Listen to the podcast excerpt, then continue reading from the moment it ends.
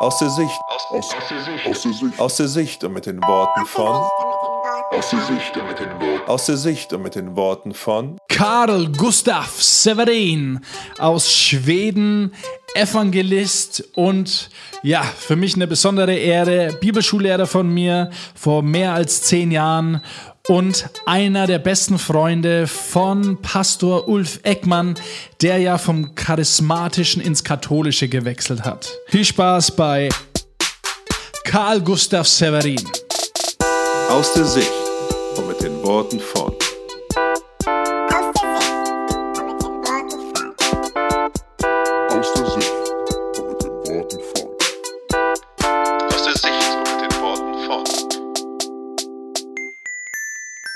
So, bei mir heute ist Carl Gustaf Severin. Hallo Carl Gustaf. Hallo, hallo. Wie Äh, geht's? Äh, Wer es hört, Carl Gustaf ist kein Deutscher. Du kommst aus Schweden Ja. äh, und du bist, would you call yourself an evangelist? Yes, I, I think I, that's. I, I think there are many things you do in your life, but one of the main things I've been the evangelistic work. I'm burning for souls. Um, I traveled for 30 years in Soviet Union, having many, many evangelistic meetings there. So Mhm. most of my time I've been working as an evangelist, but also helping to building churches. So I, I'm both sides there, you know. Okay. Äh, so today, or, äh, heute werden wir von Carl Gustaf so ein bisschen seine Lebensgeschichte hören. Ähm, für mich, ich, ich persönlich, Karl Gustav kennt mich nicht so sehr, aber ich kenne Karl Gustav seitdem ich 16 Jahre bin, since I'm 16 or 17. Uh, I, I've seen you. I don't know you, but I've seen you. Uh-huh. And uh, friends of mine, they brought me to a friend of yours, Eckehard Höfig. Ja, das ist mein guter Freund Yeah. in Nürnberg.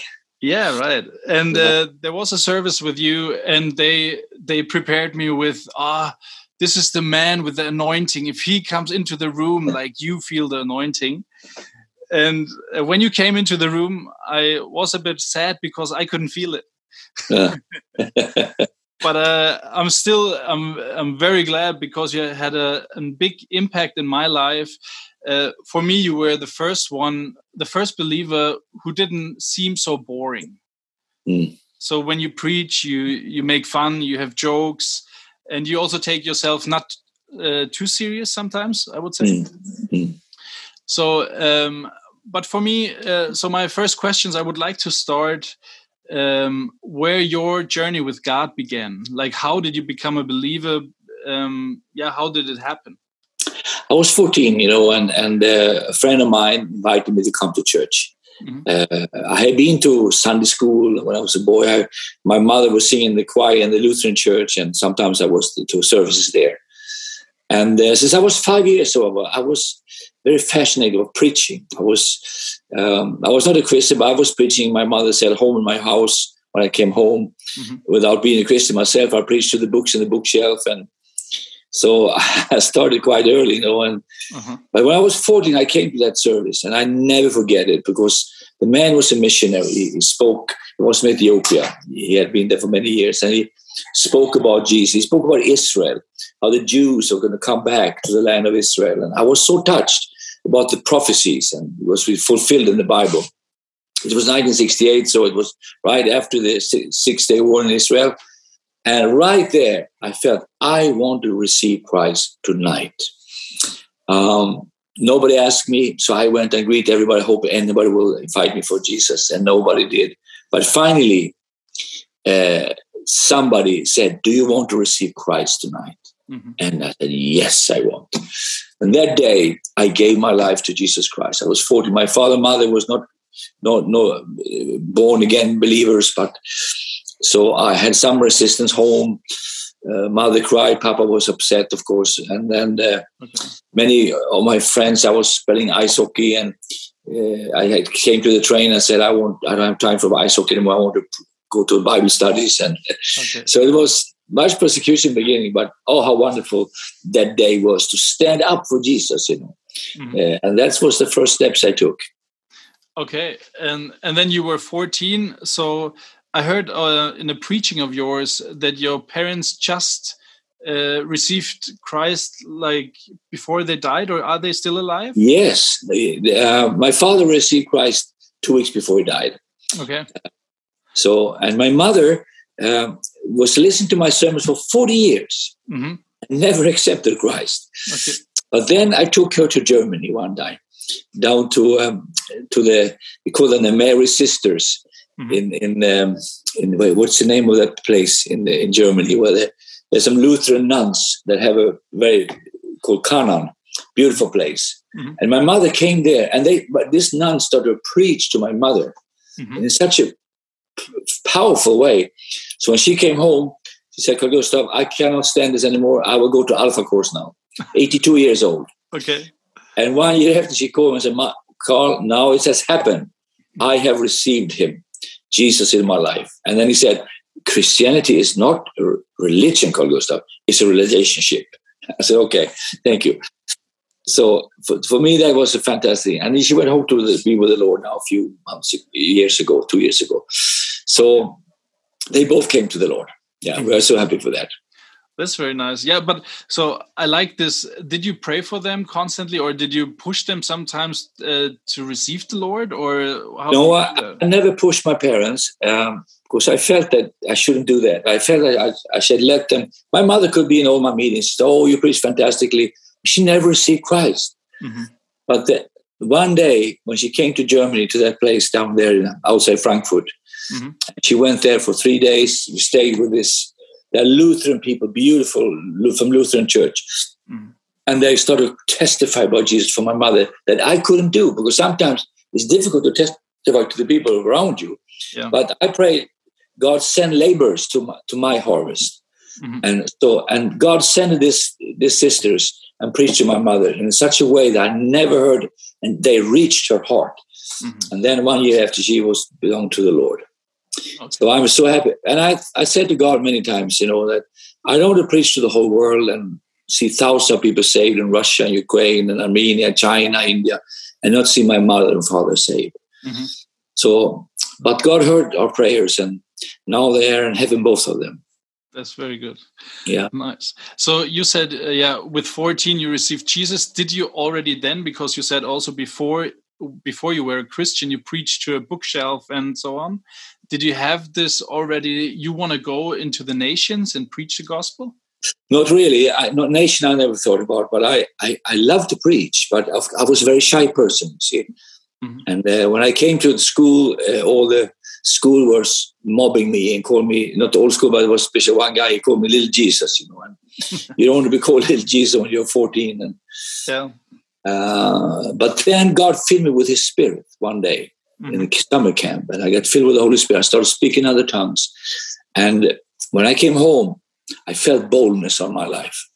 Okay. And from that day, I felt I became a preacher. And, and two years later, God called me to be a preacher. Okay. I was 16 that time, and I, that's when I dedicated my life to be a full time preacher. Okay. So, So, yeah, you in this way you don't have an education, so to say. no, I'm sorry, I, I'm the most dedicateless in, in the whole world. I, I know my Bible, but I, I, I went to Bible school though, four Yeah. weeks uh, after when I was 20. Mhm. And I went to Bible school later on, 20 years later, to Rhema Bible Training Center in, Yeah. also in the United States. But, but I went out really as a no, not, I knew Matthew, Mark, and Luke, and John Okay. a little more.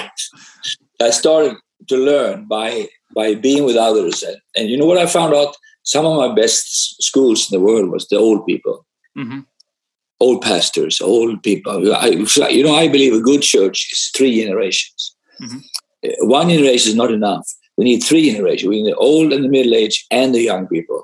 Mhm. When they can find each other, and that's what I found that first church I came to. I found strong, praying old ladies and men who brought their spirit upon me. Yeah. And I felt many young people were connected, and God filled us with the Spirit. I was watching pictures today, old photos today, and I saw these photos when we were baptized in the Holy Spirit in the camp. Fantastic to see these pictures again. Aus der Sicht und mit den Worten von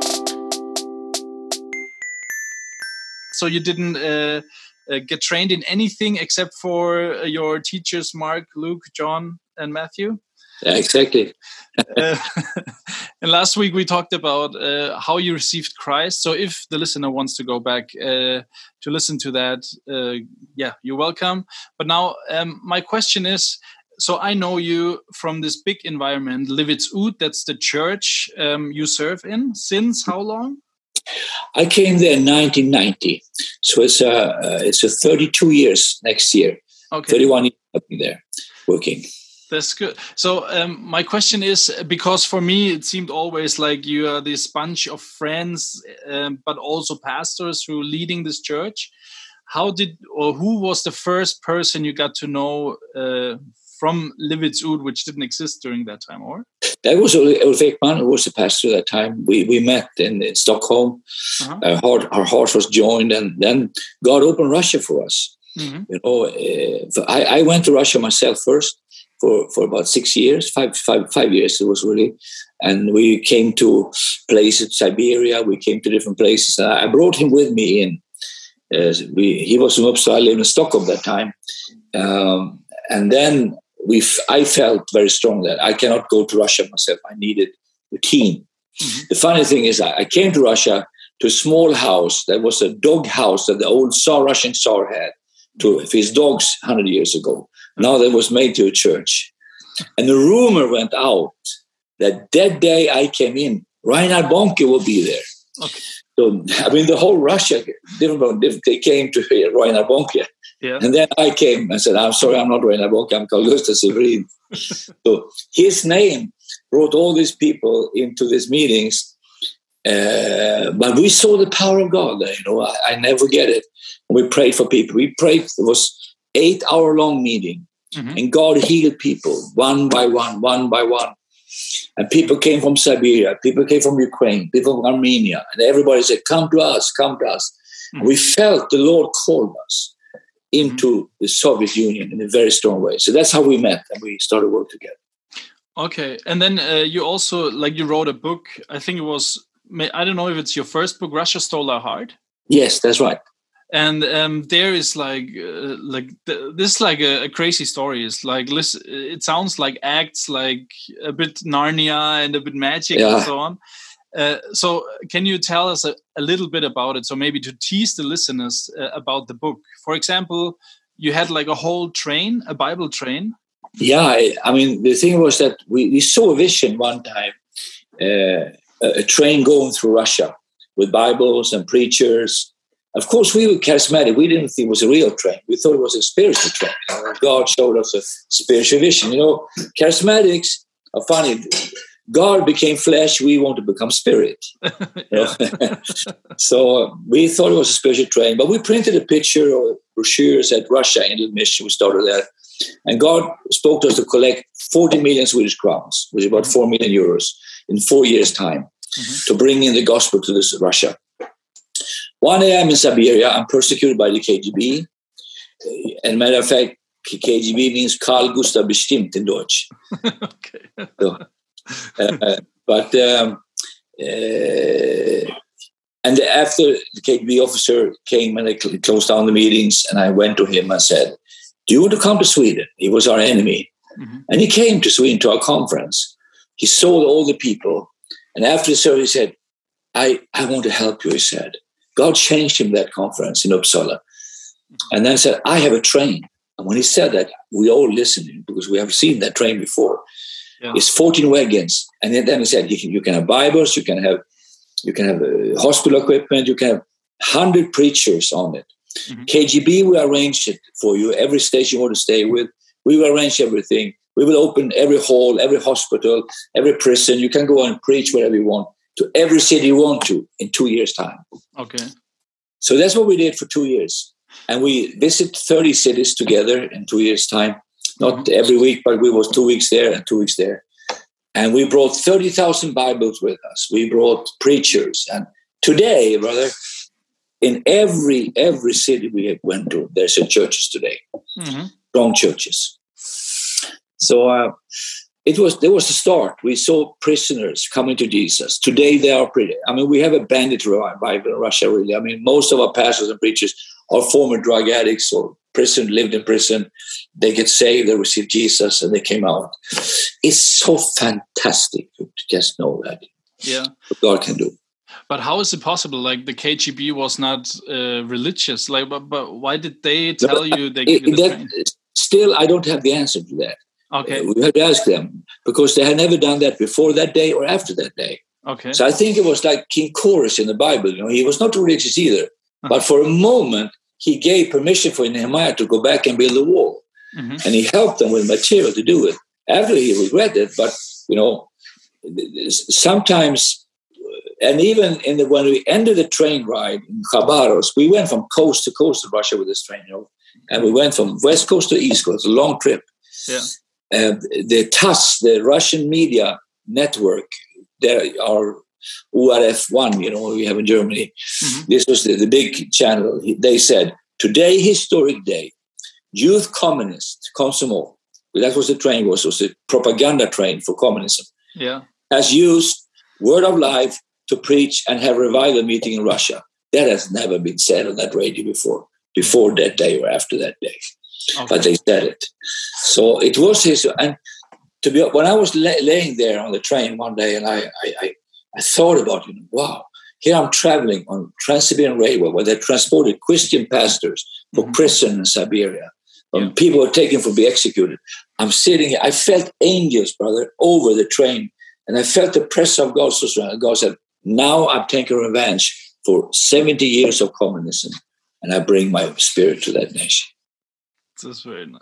Yeah. This uh, a story I heard. I don't know if it's true, but uh, I heard that on this train, like there was a, was a person standing on the rails, and he was hungry or prayed for a sausage, and someone just threw a sausage out the window. Is that true? It was not that train; it was another train. Okay, uh, but the Bible school student, her name was Vera. She came to Moscow from Uzbekistan, uh-huh. uh, which is a very poor country, and they came to Moscow, and everything was expensive there. First day in Bible school, she said, "Lord, you have to help me yeah. to survive this year in the Bible school." And suddenly a big intercity train comes just passing her by when she waited for this electric, electric train, small train. Mm-hmm. And when she stand there praying, a big sausage was thrown on her head and landed on her head. Okay. And I, I mean, even the Bible says all these blessings will come and hit you, you know? and, and, it really hit her. And I always say, God will do anything to help a Bible school student to study His Word. Uh huh. yeah. Okay. Yeah. There, there are like it's it's good to go. it's very good to go to Bible school, like uh, especially when you preach, because it's uh, nice to hear also stories. Like another one was I heard uh, you baptize people like in a very uh, how do you say the narrow or not narrow, but like not with with a lot of water. Yeah, yeah. I watched that picture today. I, I, I wish I could show it to you. yeah. But I, put on my, up in the uh, second floor here, but uh, there's a it was a place far out close to the China border in Kazakhstan, mm-hmm. and we baptized Uyghur people. Um, it was a long story, but but uh, in the middle of the night, two o'clock in the evening, we baptized in the little river with so much water, yeah. ice cold water in November. Uh-huh. And they were in the underwear, so we baptized them. And I said, "It's cold. Oh, we want to follow Jesus." And so um, that's a story you never forget. You yeah. never forget. So you you would say, like, yeah, you would not regret what you experienced with God. No, I mean, if I could live this life again, I cannot, but I will live the same life again. I will go to the same nations. I will do it again and again and again. Mm-hmm. Because we have seen impact. We have seen God changing nations. Think about it. Russia was a communist country. It was prison to go. You went to prison to, to preach faith. Mm-hmm. Today, our church in Moscow has 6,000 people. 27 services every weekend in the whole region of Moscow now. Yeah. And people are gathered, people are worshiping God. You can you can freely worship Jesus in Russia today. Mm-hmm. That that's a miracle. Do you think uh, God used you for Russia and also because you wrote this book with the title Russia Stole Our Heart? Why did Russia steal your heart? Well, it's still there, you know. yeah. uh, every time I see Russian people, I start crying because I love them. Mm-hmm. God did a miracle in my heart. He put love to Russia. Uh, and you see, you can never reach a nation if you don't love that nation. Mm-hmm. You can never speak to people if you don't love these people. Uh, and God gave me a very, very special love for Russian people. Uh, and I, I it's still there, you know. I, mm-hmm. I was in Ukraine last week and in Armenia, and um, these are also beautiful nations that we, we love so much.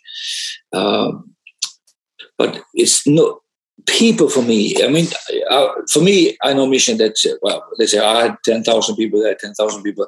That doesn't mean anything for me. Mm-hmm. For me, it means the little man on the street when he meets Jesus, or the child has been paralyzed in his legs, he can walk after the service. Mm-hmm. Uh, for me, that's mission to yeah. touch the brokenhearted, to give hope to people who are hopeless. That's what the gospel is all about. Yeah. Uh, do you think uh, miracles decreased a bit in in Christian society? I think so. Um, and I, you know what I think it, it, depends on. An old man of God, he told me one time, his name was just a summer, I traveled with him. Mm-hmm. He said this You get what you preach. Mm-hmm. If you preach healing, God will heal people. If you don't preach healing, healing will start to diminish. Mm-hmm. And today I see not many churches preaching healing. Yeah. They don't have healing services. They don't uh, have a message about healing. They maybe say in the end, well, if you pray, come for prayer. But when you preach it with, with faith, when you preach uh, uh, fear, people get fear. Preach faith, people get faith. Yep. Preach healing, people get healed. Mm-hmm. So everything comes from the platform. We have to come back to that. So we had some great stories um, about you. Who wants to have more stories of you can either buy your book "Russia Stole Our Hearts." Yes or listen to your preaching on livetsord.com or something. Or maybe my name on YouTube will find your, your name on YouTube. So now I'm very curious. Uh, I met your wife. I met your wife. Uh, she's a very nice person. Uh, yeah. I met her in India uh, when we had a car accident. Oh, you were the car accident. I was the car accident. Uh, Monica, come. She's here. here yeah, she's come. here. I don't know if she remembers me. She she he's a man who was in a car accident in India. She's like, she remember that story. Yeah. She's coming now. Hi. Hi, good to see you. Uh, good to see you. Do you remember me? I'm a bit bigger now. Yeah, you are a bit bigger, but I remember you were pretty long, pretty tall. Yeah, that's true. Good and you, you hug when I came out to the. Didn't you do that when I came out and picked you up? Yeah, true. And I, yeah, and you told me I should uh, talk about what happened, huh? But then I said I would rather play a guitar and. Yeah, yeah. You went into the corner and played the guitar and sang. I remember. That was very good to see you. Yeah, good to see you again. Bless you. Bless you. Bless you. So uh, now for the listeners, we just uh, met your wife. Um, but uh, my question is now, how did you meet her? Like, uh, did God maybe tell you uh, take her, or because like I think we Christians sometimes do it a bit complicated with relationship. Yeah, you know, I I have I tell my children, you know, when you get married, Mm-hmm. You need to get married in spirit and soul and body. Mm-hmm. Um, you, I mean, you you need to have a, you need you need to meet. Some, I, I said to my children, you need to meet someone who believes in Jesus. Mm-hmm. Um, you'll be happy if that person is filled with the Holy Spirit, mm-hmm. and you'll be happy if, if he believes in mission to go to the whole world and preach the gospel. Yeah. And you'll be happy if that church person loves the church and go to church. Mm-hmm. Um, I found my wife not on the internet. it was not that time. I, I found my wife on the youth meeting after the youth meeting. Mm-hmm. Uh, when everybody went home, she stayed in the church and cleaned the church. She was cleaning the coffee uh, machine. She was cleaning dish, fixing the dishes after the young people had gone home. Okay. And that's where I saw her. Mm-hmm. Uh, I saw her quality. I saw her. She was loving God. Mm-hmm. Uh, I know she was loving the church and she was serving in the church. Yeah. And that was for me. And then when I said I, I loved her and we, we, prayed over it for three months and and then we decided to be together, uh, that we were only 16 that time, really. So we was okay. very young. But we met when we were 20. Uh, so we served God together in the church. And, and uh, I just put on Facebook today that, that love never fails, you know. Mm-hmm. Uh, and love, really are not in love when you meet each other. You're, you are, there's a romance. Mm-hmm. But after 40 years, 48 years, we've been married now, then real love comes. Mm-hmm and uh, that's what I feel now. We, she's my best friend. She's my best supporter. Mm-hmm. She's been behind me all this year. We know when I've been out traveling in Russia, we had five kids. Okay. She's been home with all the children all these years. Worked on the hospital. When I'm out traveling, then she don't know where I am because Russia had no communications. And mm-hmm. took two weeks to order a telephone call. And when I that came, I was home in Sweden already. You know. Yeah. So, uh, uh, I must say she is a blessing for me. And uh, mm-hmm. but we met in the church, in the local okay. church. Mm-hmm. But um, do you have maybe some advice for a young couple? So me and my wife, I have to tell you the story because I think it has something to do with you a bit. Uh-huh. So when we were uh, in Bible school, there was a Wednesday service, and mm-hmm. you were preaching on the Wednesday service, and there was something going on between my wife and uh-huh. we had some inside words like uh, she builds a wall so i can uh, come to her heart and uh, some stuff like that and while you were preaching you said like yeah here are people they builded a wall and you don't let the people into their heart and, and then i was sitting next to now my wife and i've told her you know what? This is from god. Like he just speaks to us. And she thought uh, you're brainwashed and you know something about us. And so that was oh. very funny. But but what what is oh. your advice uh, to keep like 48 years of marriage and still being in love instead of hating each other or? You know uh, I, I've I to be honest you know, I don't have any special things but I I I see one thing is that to to see the gift that she has and let her develop her gifts is very important. Mm-hmm. She see my gifts and let me develop and we don't have to be like the same things. Mm-hmm. Uh, I think I like, she don't like. Yeah. But and I let and she let me do things I like. Mm-hmm. If if I want to watch football or ice hockey, she she she's enjoying. I'm enjoying. Mm-hmm. She don't like sport at all. But I know what she likes. She likes knitting and she likes two things. She likes to read and and and um, so we, to to see that we can be different, but at the same time, it's the same spirit, it's the same love, and we are baptized in the same vision. You know, one time she came to me, she said, I want to go to Afghanistan. Mm-hmm. She went to Afghanistan. After two weeks, she called me and said, after one week, said, I don't, I don't want to come home. I said, what? I'm hungry. You need to come home. I'm eating McDonald's every day, my son and I know.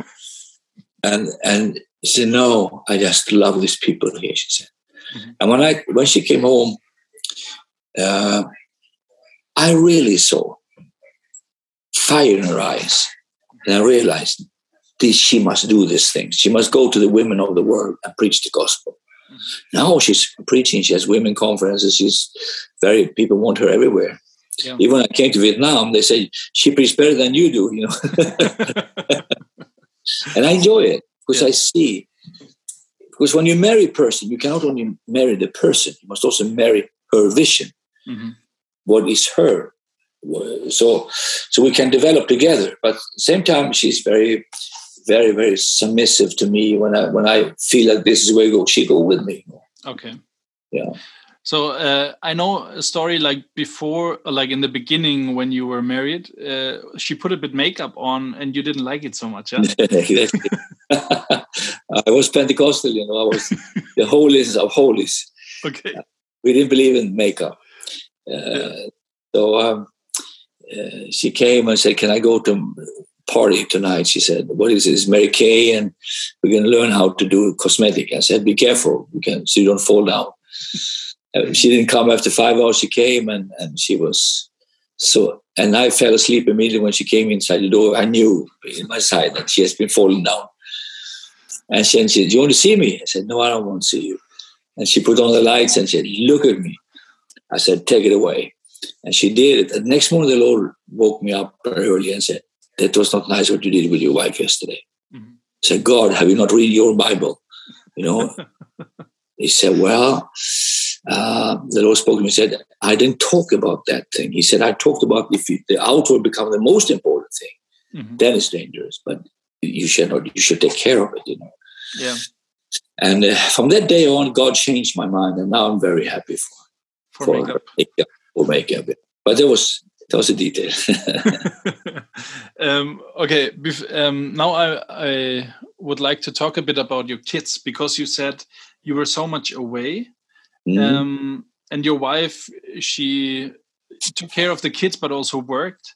And I remember when I was in Bible school, your daughter I think they honored you in I don't know maybe your birthday or something. Uh huh. And your daughter said sometimes it was not so uh, easy to have a father who is abroad all the time. Exactly. That was when I had my 50th birthday. It's, it's, yeah. uh, we were in Ukraine that time, and 5,000 people came to the party. Mm-hmm. The big sport arena, 3,000 balloons, and my daughter was there. Mm-hmm. And they sang for me, all these Ukrainian people. And it was a fantastic time. And of thankfulness. And, and then my daughter looked and said, Can I say a few words. To all these people? It was 5,000 people. And she went up and said, Papa, I always wondered where you were when I was a little girl.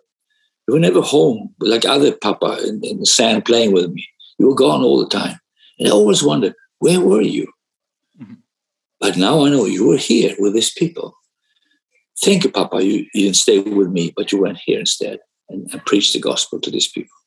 Yeah that broke the heart of Ukraine, and it broke my heart, and it broke us all. Mm-hmm. So, because I thought, you know, maybe I destroyed them by being home so much. Mm-hmm. But I, I, learned one thing with, with children. Mm-hmm. Before I had kids, I had 12 principles how to raise kids. Yeah. Now I have no principles, only the grace of God every day. Okay. And, and then I, I decided with all my heart to say to the, these kids, that uh, I'm not the perfect father, but I love you. And when I'm home, I'm home.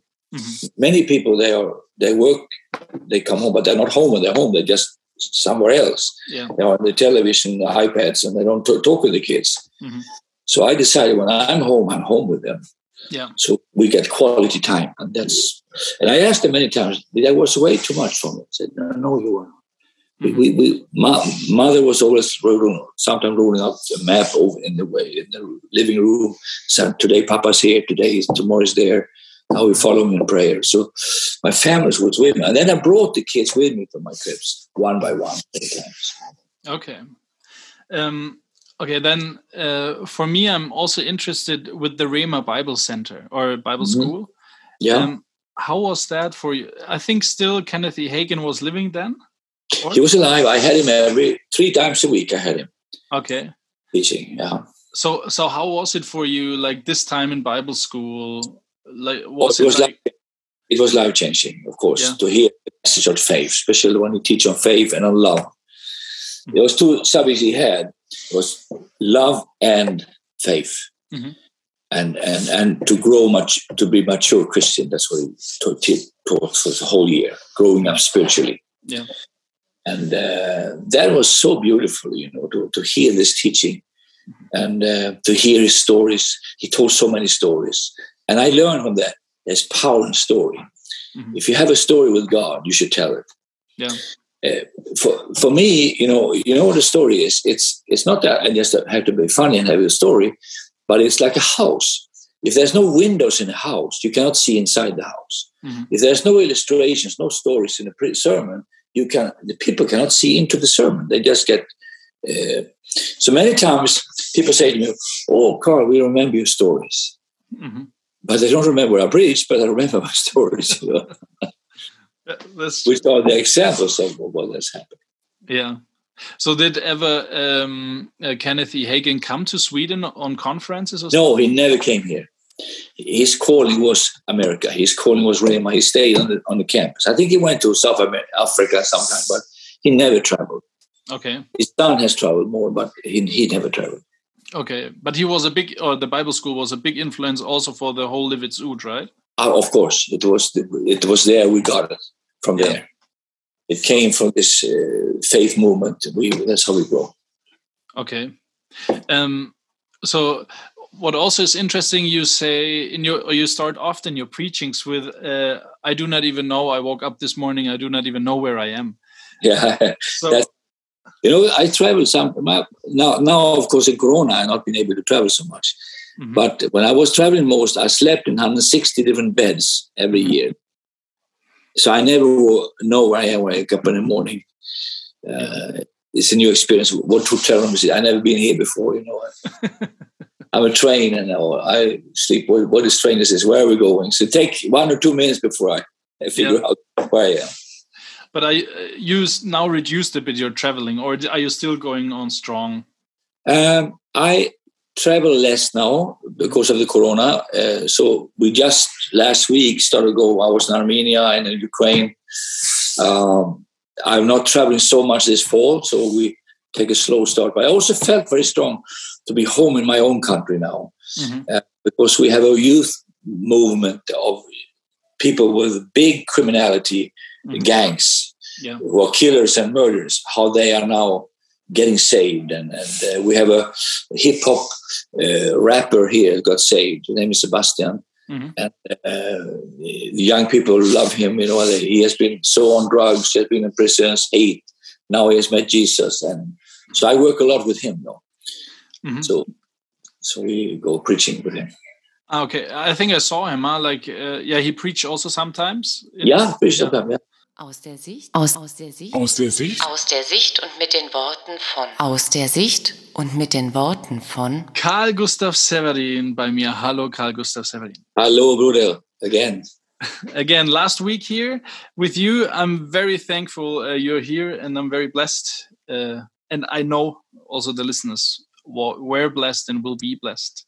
Thank you. Um, so now I'm going a bit more into more tough stuff if it's okay mm-hmm. for you. Yeah, sure. Uh, the first thing is also when I was, I think, on Bible school, I heard you were breaking down on a toilet in the uh, airport. Yeah. How was that for you? Yeah, how was that for you? It was hard. I mean, I was in China. I ever since I was skiing with my daughter, I like to compete skiing, you know. Mm-hmm. I, and I felt some chest pains and. Uh, uh, my daughter is a doctor. She said, Papa, you need to go and see the doctor and check this out. Mm-hmm. I said, I will do that. I must go to China tomorrow. Mm-hmm. I went to China, preached in China for one week. And when I came to China, I realized I was bad. I was, mm-hmm. it was not good in my chest and something was wrong with my heart. Mm-hmm. Um, so, um, you know, the time came uh, when I have to go back to Copenhagen, I land in Copenhagen, I have to run to the toilet, and when I come in there, I just fell down. I lost my consciousness and my hit my head in the floor and started to bleed. Mm-hmm. When I woke up, I catched the doctor and the ambulance, and I ended up on the hospital. And they went into my heart. Mm-hmm. To make a long story, so they did a stent operation, put a stent in my heart, mm-hmm. and the doctor said, "If you have come ten minutes late later here, you have been dead." Okay. So we were close to to heaven that day. uh, how is that feeling? Like, do you look back and think like, uh, I wish I would like to see God in person, or do you say, nah, my my work is not done yet? It depends where you are in your life, I think. Yeah. Yeah. But I felt my my race was not finished, but still, I get unbelievable uh, emotional mm -hmm. when I um, when I meet my friends after that day, you know, when I see people I've not seen for a long time, mm-hmm. because I realize friends, especially old friends, you know, old friends you should be very careful with because mm-hmm. take long time to get an old friend. Yeah, take long time. So, and when I saw them, I started crying, you know, and I was, and I felt that God gave me a new chance. God gave me some more years. Mm-hmm. So I could have died there, my life could be over. And of course, it's wonderful to go to heaven, uh, but I felt there was more for us to do here. Okay. So, so that's what I say.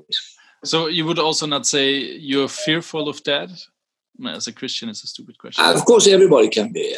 I mean, I don't think nobody goes around saying, "I want to die today." yeah. today.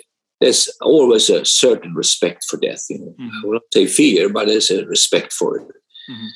uh, and of course, I have 11 grandkids. I want to see them, and and I have a wife and I, I, think she still wants me to be alive, you know. and uh, so, and I have a church. I have all the church I've been helped to raise up. I want to see them. They're, they're, but so for me, heaven can wait. Mm-hmm. If God takes me home, I'm ready to go. But okay. The Okay, and then uh, another maybe tough question is um, so I don't know how long ago it is, but I think four years, five years, Ulf Ekman um, became a Catholic. Yeah. And my question is, like, I, I, I saw you both like like as this power couple or power mm. team. Yeah. Maybe also best friends. I don't know if you were best friends. We were. But how how was that for you to hear like the guy who drove with you in the train and was preaching uh, yeah, how was that? It was a, it, was a, what do you call it? Uh, like you go on when you go on the roller coaster. Uh, roller coaster. Yeah.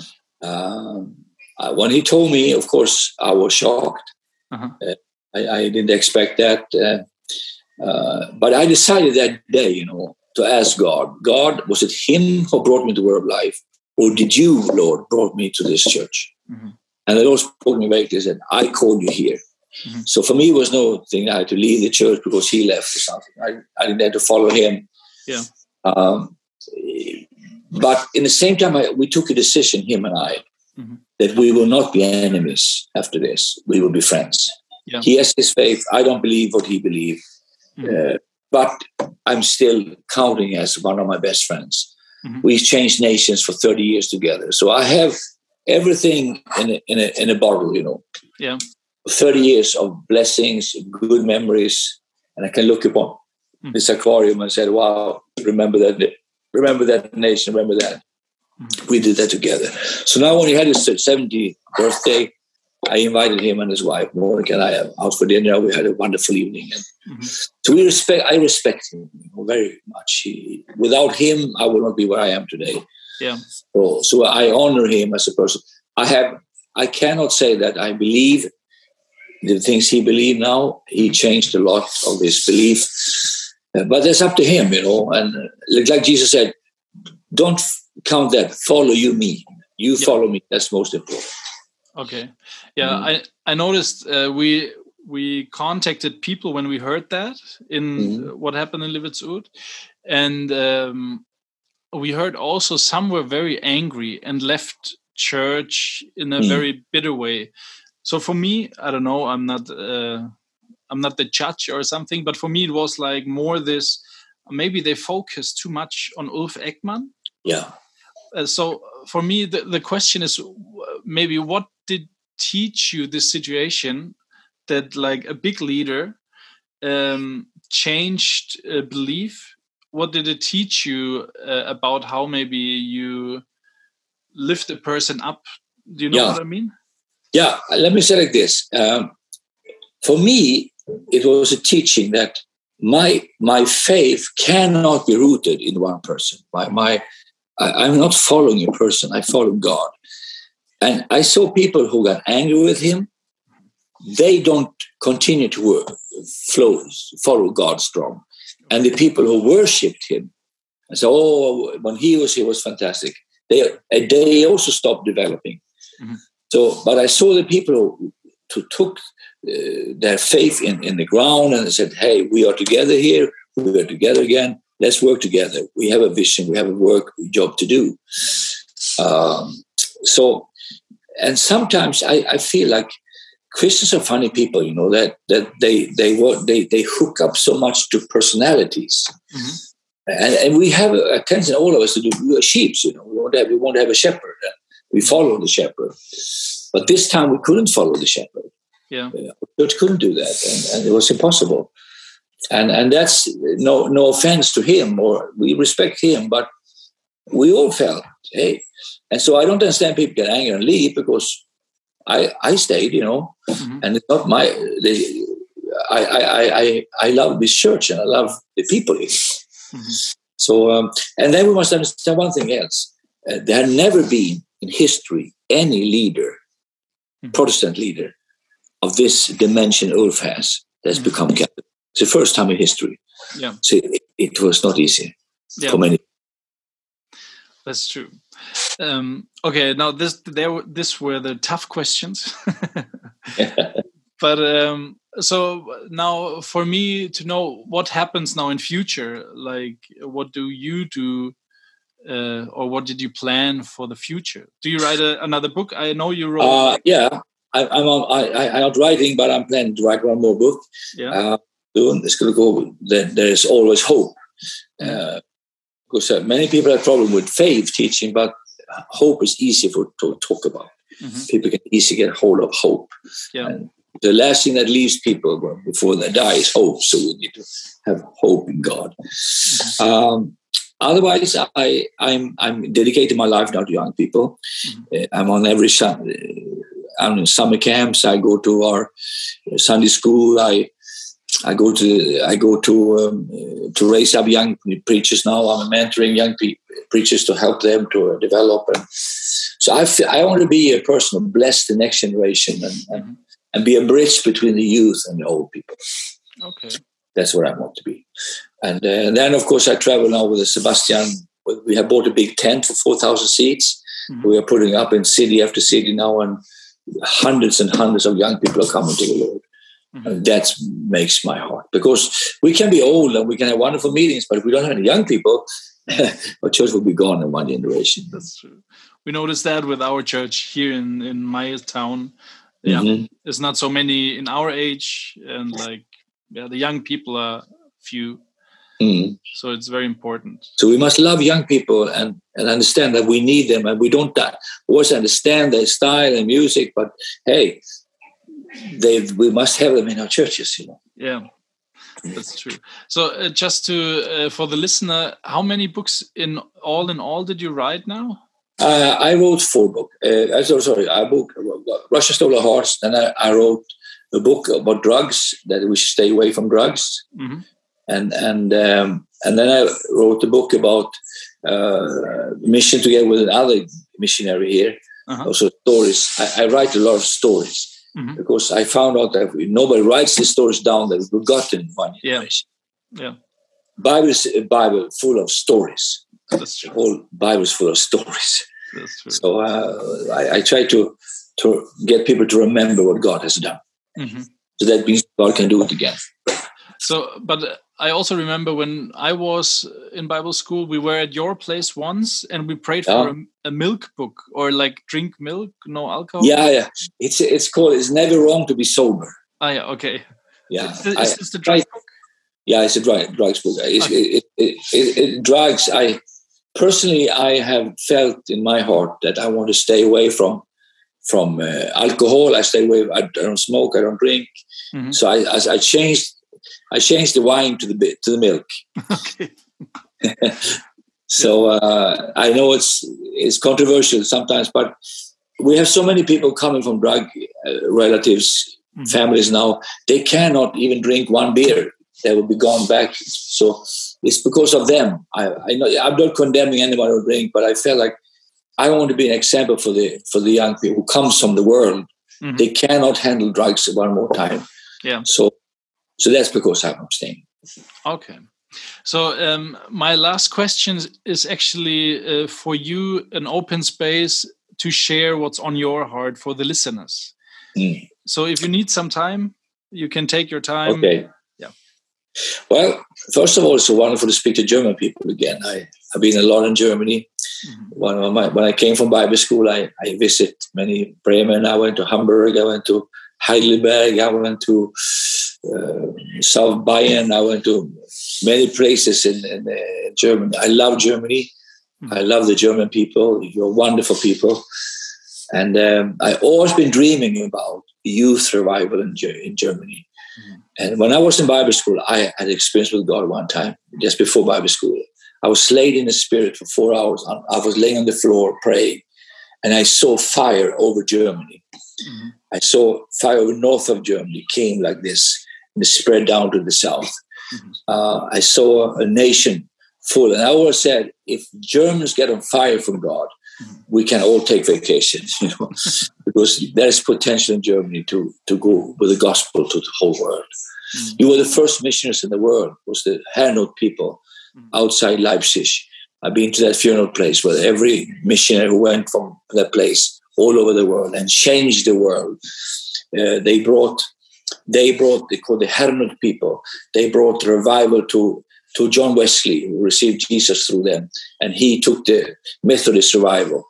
And then we had Wilberforce, who came out of that revival. Mm-hmm. So from Germany, everything was born. You have great theologians in Germany, you have great things.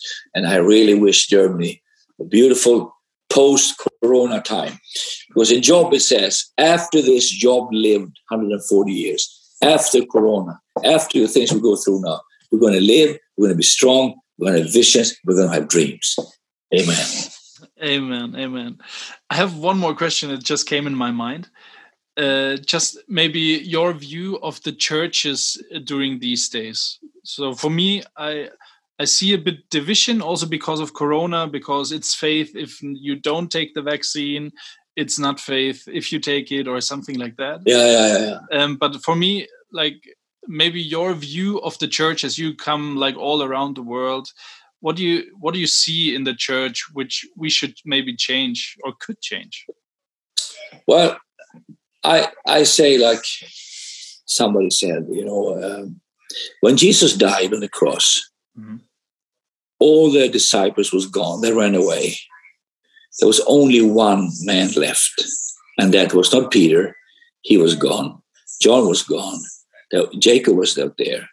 But one businessman, his name was Joseph of Arimathea, mm-hmm. he stayed. He went and said, Can you give me his body? Mm-hmm. I want to take care of his body.